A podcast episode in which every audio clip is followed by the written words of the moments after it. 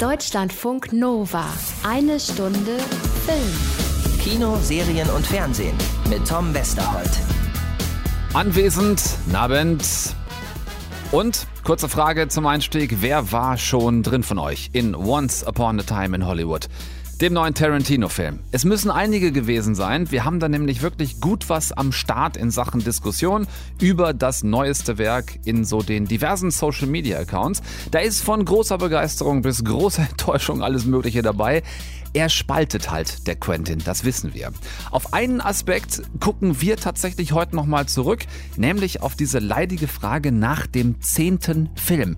Warum es dieser jetzt eben doch nicht ist, obwohl es der zehnte, aber dann auch wieder nicht der zehnte ist und ob er danach, also nach dem 10., der dann der 10. ist, auch wirklich aufhört, das hört ihr von Quentin Tarantino höchst persönlich heute Abend. Dann ist Anna Wollner hier. Sie hat Julianne Moore getroffen, maßgeblich verantwortlich dafür, dass der chilenische Regisseur Sebastian Lelio Gloria, seinen Berlinale-Hit von 2013, nochmal selbst geremaked hat.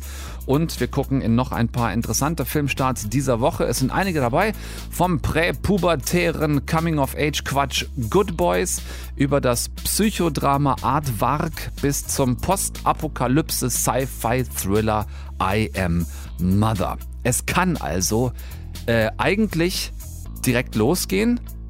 Ich bin nur gerade ein klein bisschen irritiert, was hier bei uns im Studio alles äh, so rumliegt und zwar mitten auf dem Mischpult. Entschuldigung, was ist das hier? Das ist ein Tampon. Da stopfen sich Mädchen ins Poloch, damit keine Babys rauskommen. Ach so. Deutschlandfunk Nova. Ja, ich weiß natürlich, dass nicht wenige von euch übers vergangene Wochenende schon drin gewesen sein werden im neuen Quentin Tarantino-Film Once Upon a Time in Hollywood. Wir haben ja in der letzten Folge eine Stunde Film auch ausgiebig drüber gesprochen und ich finde es cool, dass der Film von euch so kontrovers diskutiert wird. Ich habe ja selbst auch gesagt, dass es vielleicht der Film von ihm ist, bei dem ich mir am wenigsten einig mit mir selbst bin, wie ich den unterm Strich finde. Denn ich finde, auf der einen Seite hat er wieder absolut beeindruckende und extrem stimmungsvolle, ganz ausdrucksstarke Bilder gedreht und Tarantinos Dialogbücher sind somit die besten, die es in Hollywood gibt. Allerdings hatte ich, wie schon erwähnt, auch Probleme mit dieser Dreigleisigkeit der Story und wie sie auf dem Weg zu ihrer finalen Zusammenführung dann doch auch zerfasert und ja, Tarantino sie ein bisschen mit der Brechstange so zusammenwirkt. Also viel Diskussionsstoff finde ich gut. Und obendrauf dann diese Verwirrung. Die werden viele von euch auch mitbekommen haben. Die Frage, sein wievielter Film ist es denn jetzt? Meistgegebene Antwort zurzeit? Ganz offensichtlich sein letzter. Denn schon vor Jahren hatte Tarantino angekündigt, nach seinem zehnten Autorenfilm, bei dem also mindestens Drehbuch und Regie auf sein Konto gehen, soll Schluss sein. Ich kann das bestätigen, hab nachgeguckt. Er hat mir selbst das schon zum ersten Mal vor sechs Jahren in einem Interview erzählt, in diesem hier. Theoretically, 10 is a good round number, all right? Uh, that sounds like a good filmography. Sounds good there. I mean, who knows? But I actually do think uh, I don't really want to be making movies when, uh, when I'm 60. I don't think that's a job for an old man. Das war so eins seiner Hauptargumente zu sagen, er hat einfach keinen Bock drauf, irgendwann so ein alter Sack zu sein, der von alleine kaum noch aus dem Regiestuhl rauskommt. I want to be able to uh, go out with a crew on Friday night and drink and have a good time and everything and not get home because I'm too fucking old. And I don't want to be shooting in, in video and even the whole idea that video projection is the thing. Well, that's not what I signed up for. Also, er will kein alter Sack werden, der nur noch irgendwann digital drehen kann. Ihr wisst von ihm, Quentin Tarantino dreht ausschließlich analog, null digital. Damit will er dann auch irgendwann aufhören. Und wie gesagt, eigentlich nach zehn Filmen soll Schluss sein. So, zählen wir mal durch, ne? Reservoir Dogs 1, Pulp Fiction 2, Jackie Brown 3, Kill Bill 1 ist Nummer 4, Kill Bill 2 ist Nummer 5, Death Proof 6, Inglorious Bastards 7, Django Unchained 8, The Hateful Eight Nummer 9 und jetzt Once Upon a Time in Hollywood. Das sind zehn Filme. Nur nicht für Tarantino. Er zählt die beiden Kill Bill-Filme seit Jahren als einen. Das muss man natürlich wissen und daher stehen wir aktuell nach seiner Rechnung bei neun.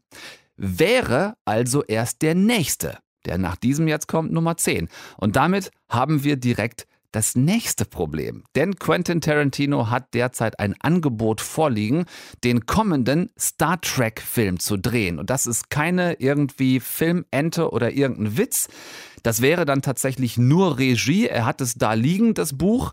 Das wäre ja quasi dann kein Originalskript von ihm. Also gleich die nächste Frage. Wenn Tarantino als nächstes Star Trek machen würde, wäre das dann der zehnte und letzte? Dazu hat er mir neulich in Berlin das hier gesagt. Could be Star Trek. It's a pretty good script. I, am holding off to deal with them until after all this is said and done. Um, I'd always had an idea for Kill Bill 3, but then I just started thinking about it a little bit more in the last six months, and I came up with an, interesting idea. So I, will see. Or it might be neither one of those two. It might be uh, just something that's in here right now that I don't know, and it pops up and uh, reveals itself. Um, if I wanted to have a loophole, I guess I could treat Star Trek as like, well, and naturally, when I said I was only going to do 10 films, there were obviously going to be 10 originals. So obviously, Star Trek doesn't count, you know. Um, but if you're going to say you're only going to do 10 films, looking for a loophole, all right, is not necessarily the way to go. I, you know, I think, uh, uh, but I, you know, okay. So part of me actually thinks that okay, well, no, if I'm going to do Star Trek, that should be the last movie because that means I mean it, and that means I, I, I give a damn. But then I heard a guy on a podcast say something like, "I want to see Star Trek." I want to see Star Trek. I don't want it to be the 10th film, but I want to see Star Trek. All right. And well, I understood that too. So, I don't know. Oder der Mann redet über eine Minute und sagt am Ende, I don't know. Ja, also an seiner selbstgeschaffenen Regel zehn Filme und dann ist Schluss. An der will Tarantino also durchaus festhalten. Nur, ähm, wie gezählt wird und welche Filme zählen, das entscheidet er. Star Trek könnte der letzte werden, hat er gerade gesagt. Kill Bill 3 ist auch noch nicht aus dem Rennen oder halt eben was ganz anderes, nur Once Upon a Time, der jetzt neu im Kino ist. Das ist nicht der zehnte Film und aller Voraussicht nach eben auch nicht sein letzter. So, wenn es soweit ist und er dann diesen zehnten Film gedreht hat und er wirklich aufhören sollte damit, was kommt dann? Und auch diesen Plan gibt es schon lange, denn nur Filme drehen ist selbst für ihn tatsächlich nicht alles im Leben. I, I think my my filmmaking career is, you know, it's it's we we are now in the the the third act of it, and then after that, then I just become a writer. Uh, become a man of letters. Ja, und das ist keine spontane Schnapsidee. Seit Jahren denkt der Pulp Fiction-Macher wirklich drüber nach, irgendwann nur noch Bücher zu schreiben, Romane, um dazwischen tatsächlich mal was zu erforschen, das dieser Mann seit knapp 30 Jahren nicht mehr kennt. Und das ist Freizeit. Und das ist jetzt kein bisschen pathetisch, ihr könnt das nachrechnen. Ne? Ein Jahr Drehbuch schreiben, wenn man schnell ist wie Tarantino, ein Jahr casten und drehen, ein Jahr Post-Production, Film fertig, ist so die grobe Faustregel. Macht bei neun Filmdrehs mal drei Jahre, 27 Jahre insgesamt. Und von wann ist nochmal Reservoir Dogs sein erster Kinofilm? Von 92, ganz genau, merkst du selbst, ne? Der Kerl hat quasi seitdem nichts anderes mehr gemacht, als einen Film nach dem anderen zu drehen. Und äh, ja, wenn wir dann irgendwann wissen, welches der letzte sein wird oder ob doch noch alles ganz anders kommt, ihr erfahrt es natürlich in eine Stunde Film. Deutschlandfunk Nova. Wow, Bingo! Was ist das? Ich habe keine Ahnung. Das ist ein Tampon. Wofür ist das? Das stopfen sich Mädchen ins Poloch, damit keine Babys rauskommen. Das hat mir einer aus der Achten erklärt. Der menschliche Körper ist ein totales Mysterium. Ja, genau so hört sich das an, wenn sich die Macher von Filmen wie Superbad und Sausage Party einen neuen Stoff überlegen für eine Story wie diese hier in Good Boys. Drei so 12, 13-jährige Jungs von einer egal wo amerikanischen Junior High School wollen endlich so richtig coole Oberbabos werden. Das Problem dabei ist, die sind alle drei noch totale Babybabos und äh, kennen statt Sex, Drugs and Rock'n'Roll bisher nur Sekt, Drops und Rosenkohl. Das wollen Max, Thor und Lucas dringend ändern, denn sie sind jetzt halt eben auf der Junior High und im Gegensatz zur Grundschule vorher ist das die große, weite Welt, Ladies and Gentlemen. Mädels wollen geküsst werden und, äh, und ähm, naja, ähm, hier, äh, Dings, also, ähm, ja, egal, also Mädels wollen geküsst werden. Das reicht mal als erster Plan, auch wenn man überhaupt keinen hat, und zwar von gar nichts. Zum Glück gibt es ja Nachbarinnen. Und die sind alt. Äh, uralt. Also man möchte sagen steinalt. Also diese Nachbarinnen, die sind also mindestens locker, also bestimmt, ach, was sage ich, 16, wenn das reicht. Also werden die Mädels flugs mit der Drohne von den drei sackhaarlosen Hyopies ausspioniert und hey, das funktioniert vielleicht sowas von gar nicht, wenn man sich so blöde dabei anstellt. Wir wollten doch nur lernen, wie man küsst. Lucas, das müssen die nicht wissen. Wir hätten gleich die Wahrheit sagen sollen. Wir gehen auf eine Knutschparty und keiner von uns hat jemals geküsst und wir haben Angst. Gottverdammt, Lucas! Also, ich hatte schon mal Sex, aber ich habe bis jetzt noch nie geküsst. Das glauben die 16-jährigen Mädels dem 13-jährigen, der da vor ihnen steht. Natürlich sofort, auch weil der ja also locker schon aussieht wie, sagen wir mal, äh, elfeinhalb. Was ihr hier seht ab Donnerstag ist wirklich die vielleicht witzigste Fettnapf-Aneinanderreihung des laufenden Kinojahres, weil diese drei Stöpsel einfach so verdammt unschuldig bei ihrem Versuch daherkommen, die Oberchecker zu werden, dass man sich drüber kaputt lacht und sie gleichzeitig gerne auf den Arm nehmen und trösten möchte. Kein äh, vorpubertäres Gehabe, kein irgendwie so blödes Gekicher, sondern wirklich oft so unerwartet aus der Hüfte geschossene Dialoge wie zuletzt vielleicht bei Ted mit Mark Wahlberg, ne, da war das Prinzip ähnlich. Du erwartest das nicht von einem Teddy, dass der sowas sagt oder macht und hier erwartest du es eben nicht von diesen drei harmlosen Möchtegern-Pimps, dass die sowas sagen oder machen wie in diesem Film hier. Es gibt immer wieder kleine, ganz schöne Perlen, wie äh, beim zufälligen Elternschlafzimmer Erstkontakt mit Sexspielzeug.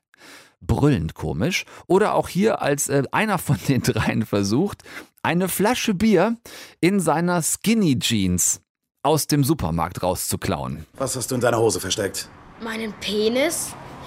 Rausholen. Ah, Zum Glück meint der Kopf dann doch nur die Bierflasche, die sich so deutlich unter der Hose abzeichnet, als hätte er einfach gar keine an. Großer Eimer Popcorn, Getränk nach Wahl, ins Kino gehen, zurücklehnen und sich wirklich mit Spaß bepissen vor dieser mega gelungenen R-rated Feel-Good-Komödie Good Boys. Seth Rogen spielt mit und hat produziert. Der kann so Filme einfach. Eva Goldberg und James Weaver machen das Macher-Trio komplett. Er hatte eben schon die Filme Superbad und Sausage Party zum Beispiel erwähnt. Die sind auch von denen. Und dazu dann diese noch weitgehend unbekannten, aber so geil defensiv witzigen jungen Hauptdarsteller. Diese Mischung aus äh, plump in your face und auf der anderen Seite absoluter Unschuld ist wirklich ganz groß und für euch ab Donnerstag anguckbereit im Kino. Deutschlandfunk Nova. Ja, doch, es gibt diese Momente im Leben eines Filmkritikers auf Festivals. Da merkt man, dass es doch irgendwie sowas wie einen Kinogott geben muss.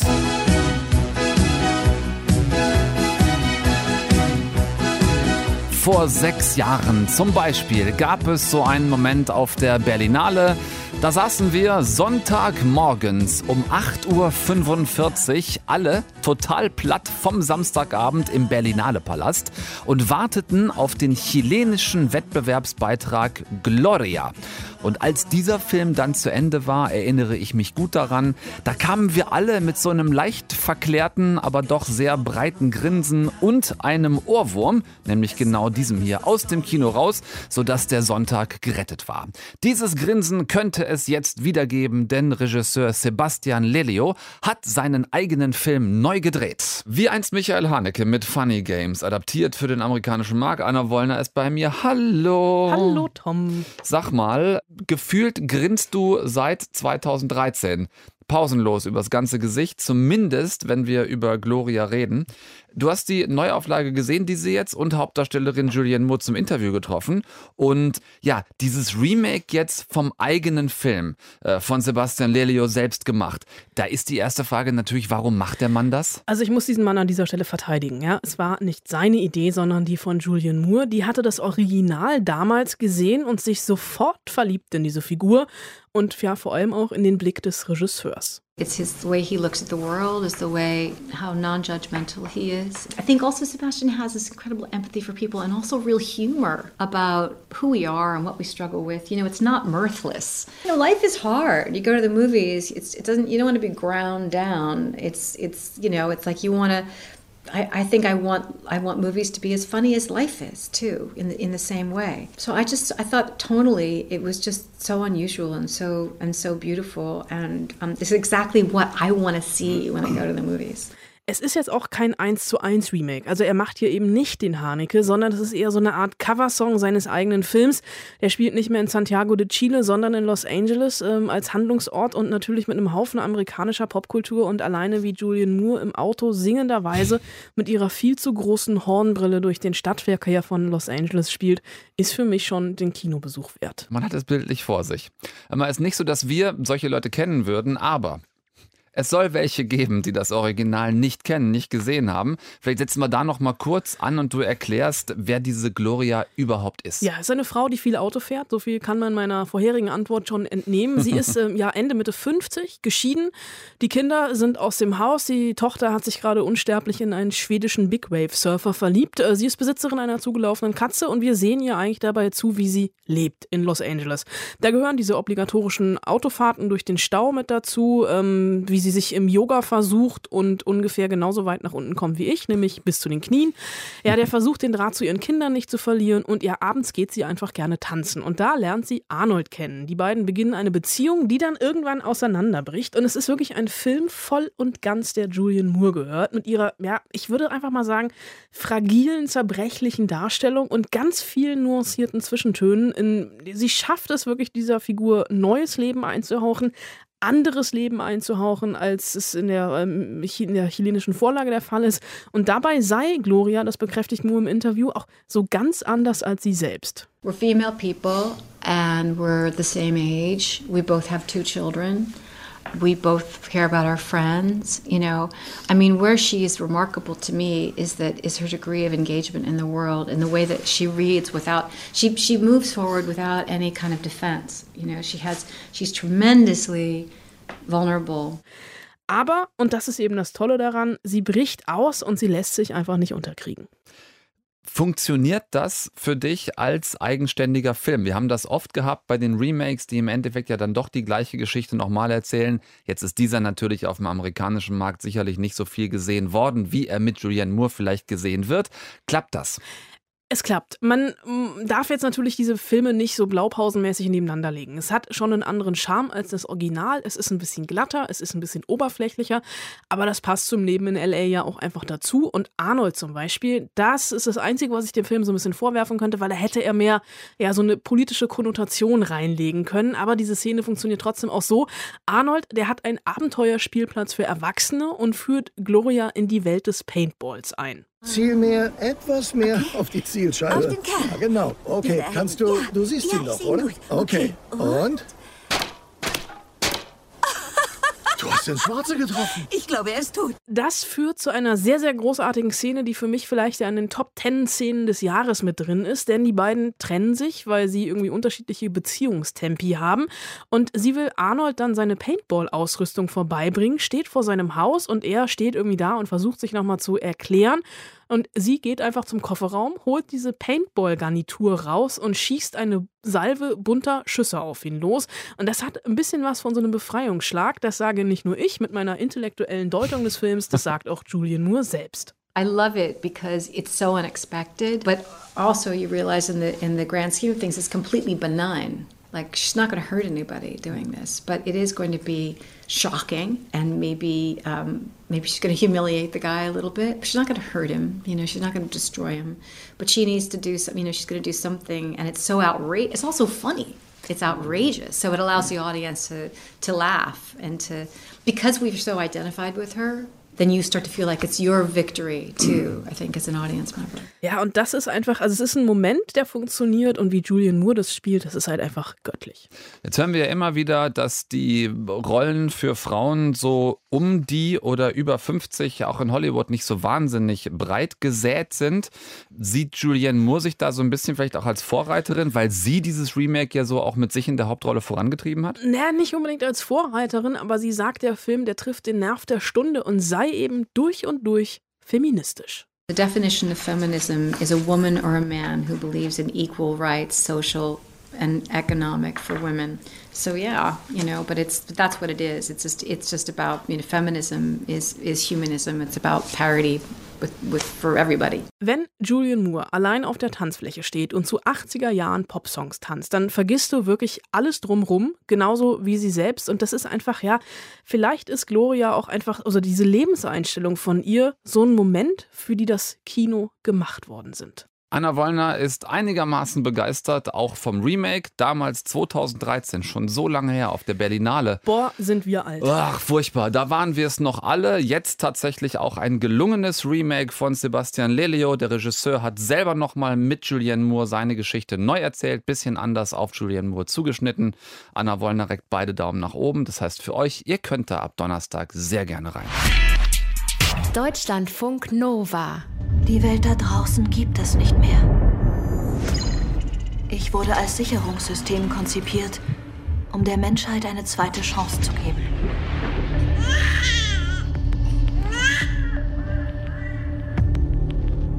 Und die begann mit dir, Tochter.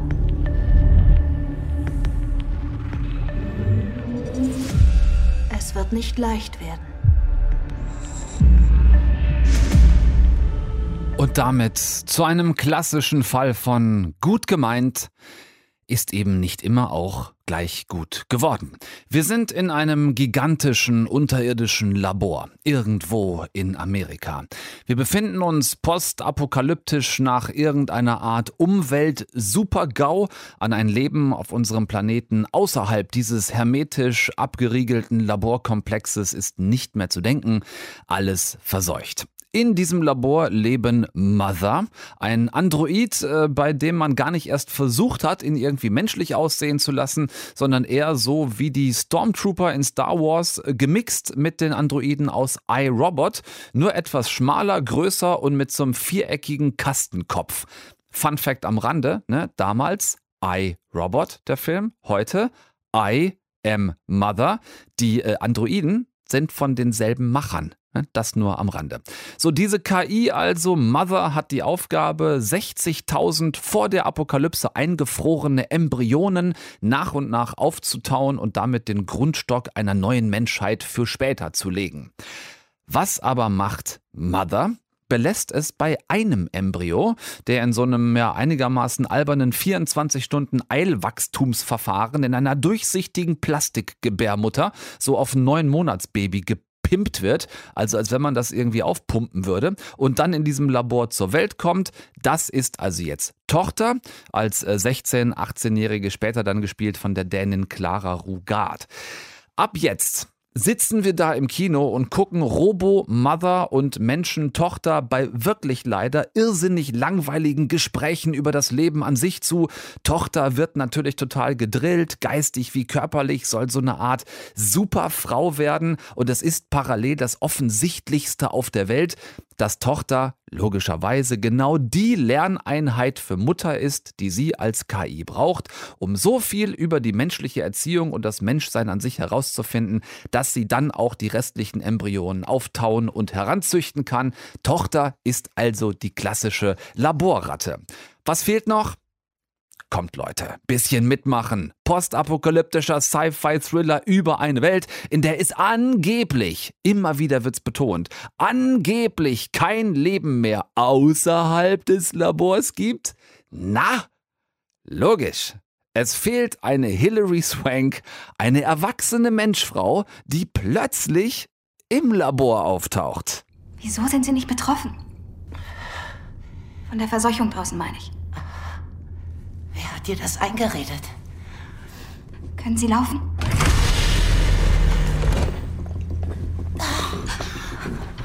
Kommen Sie. Tochter ist, ist verwirrt. Mother verändert ganz plötzlich ihr Verhalten und Hilary Swank, die Frau von draußen, stiftet weiter Unruhe im Labor, bis alles eskaliert. Und das, liebe Leute, das war nicht mal gespoilert, nicht im Ansatz. Das verrät euch jeder Trailer über diesen Film, ansonsten würde wahrscheinlich überhaupt niemand reingehen. Was ist hier passiert, kann ich euch sagen. Da hatte jemand wirklich eine sehr spannende Idee für ein Drehbuch dann aber leider keine spannende Idee mehr, wie die ganze Nummer ausgehen soll. Oder anders, ihr kriegt hier ab Donnerstag in I Am Mother so circa eine Dreiviertelstunde Filmanfang, durch den man sich deshalb noch ganz gerne durchquält, weil er in einem die Hoffnung auf einen wirklich richtig biestigen Twist weckt, darauf, dass irgendwas ganz Besonderes passiert, so ein Aha-Effekt, auf den man sich freut. Und dann wird man aber leider enttäuscht, weil dieser Twist, der dann kommt, wirklich mega vorhersehbar ist und sich dann auch noch inhaltlich mit sich selbst verzettelt. Schade um die wirklich grundsätzlich sehr gute Idee für den Film, aber ins Kino müsst ihr dafür ab übermorgen nicht. Deutschlandfunk Nova. So nach was einigermaßen enttäuschendem, jetzt was einigermaßen verstörendes. Sie waren also schon einmal in Therapie. Was führt Sie zu mir? Mein Bruder ist zurück in der Stadt. Er war 15, 16 Jahre weg. Oh, würden Sie nicht mit ihm sprechen wollen? Ich habe seine Telefonnummer nicht.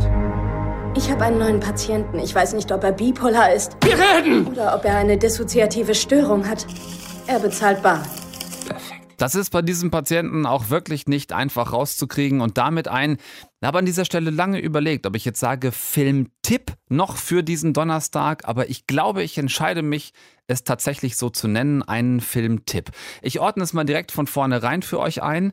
Drama, gleichzeitig Psycho als auch Sozialdrama, denn dieser Patient, um den es hier gerade geht, der hat wirklich kein besonders leichtes Leben. Josh heißt er, wird gespielt von Zachary Quinto, den kennt ihr wenigstens als jungen Spock aus den neueren Star Trek-Verfilmungen. Josh ist so ein Typ, der sich irgendwie durchs Leben schlägt, er arbeitet in einer Bar, das aber auch nur sehr halbherzig. Er ist ein Typ, der geplagt ist, von dem ihr sofort merkt, der trägt eine Riesenlast auf seinen Schultern und das muss irgendwas zu tun haben mit seinem älteren Bruder Craig. Der wiederum, gespielt von John Hamm, kennt ihr logischerweise mindestens aus Mad Men. Dieser Craig ist ein sehr erfolgreicher Schauspieler und sein kleiner Bruder Josh scheint schon seit vielen Jahren in seinem Schatten zu stehen, da nie wirklich rausgekommen zu sein und außerdem scheint Craig irgendeine Form von Macht auszuüben auf eben diesen Josh, von der wir anfangs und auch relativ lange Zeit nicht wirklich herausbekommen, was für eine Art von Macht das ist. Es hat aber auf Josh, so viel darf ich verraten, ohne dass es äh, ein Spoiler ist, ähm, wirklich extremste Auswirkungen. Ich glaube, Josh halluziniert. Ja, nein, er halluziniert. Ich muss Ihnen etwas sagen. Mein Bruder, ich habe ihn gesehen, aber nur in verschiedenen Rollen. Josh! Manchmal kommt er als Obdachloser zu mir. Das ist mein Ding, Josh. Er hat eine absolute Körperbeherrschung. Ich kann mit ein paar ausgewählten Worten eine neue Rolle annehmen. Ich könnte Dinge über meinen Bruder erzählen, die Sie wirklich nicht glauben würden. Josh redet mit seiner Therapeutin Emily über genau diese Halluzinationen, die er hat, über dieses seinem Bruder begegnen in immer unterschiedlichen Facetten, in unterschiedlichen Körpern, wie er es erklärt. Emily, die Therapeutin, gespielt von Jenny Slate, weiß bei diesem Patienten nicht so recht, wie sie mit ihm umgehen soll und kommt dann in die ungute Situation, äh, auch da werde ich nicht mehr drüber verraten als nur die Tatsache an sich, in die ungute Situation irgendwann zwischen Josh und Craig Craig zu stehen und ab da entwickelt sich wirklich auf der Leinwand ein Brainfuck der ganz besonderen Art. Es ist insgesamt ein sehr stiller Film, den ähm, Brian Shove hier gedreht hat, hat auch das Drehbuch geschrieben, relativ unbekannter Typ bisher noch, ähm, von dem ich finde, dass er diesen Film insgesamt ruhig ein kleines bisschen lebensbejahender hätte drehen können. Und damit meine ich nicht, dass ich mit einem Sozial- und Psychodrama nicht umzugehen wüsste äh, und dass das natürlich eine gewisse Tristesse haben darf und dass das eine gewisse Tiefe auch in der, in der Traurigkeit, in der Ernüchterung haben darf. Hier trotzdem, ähm, ich sag mal, ihr kennt das von mir, so ein paar Geigen weniger. Ne? Also dann auch noch so die, die fetten Streicher auf die Szenen oben drauf zu legen. Das Cello mit dem abkippenden Ton, ihr kennt das. Meh, mehr. Also hätte ich jetzt in dem Fall nicht gebraucht. Das Gute ist, wenn es ein Film ist, in den ihr euch ab Donnerstag reintrauen wollt, dass er mit 88 Minuten wirklich sportlich kurz ist. Also man quält sich hier nicht durch zwei Stunden, in denen man Furchtbares erleiden müsste äh, mit dieser Hauptfigur, sondern äh, ja, man, man kann es wirklich ganz gut aushalten. Und äh, was auch ein Grund ist, reinzugehen in diesen Film, ist einfach die Tatsache, dass Zachary Quinto und John Hamm eine für mich ungeahnte Chemie entwickeln in diesem Film miteinander. Hätte ich vorher nicht gedacht, dass das möglich ist.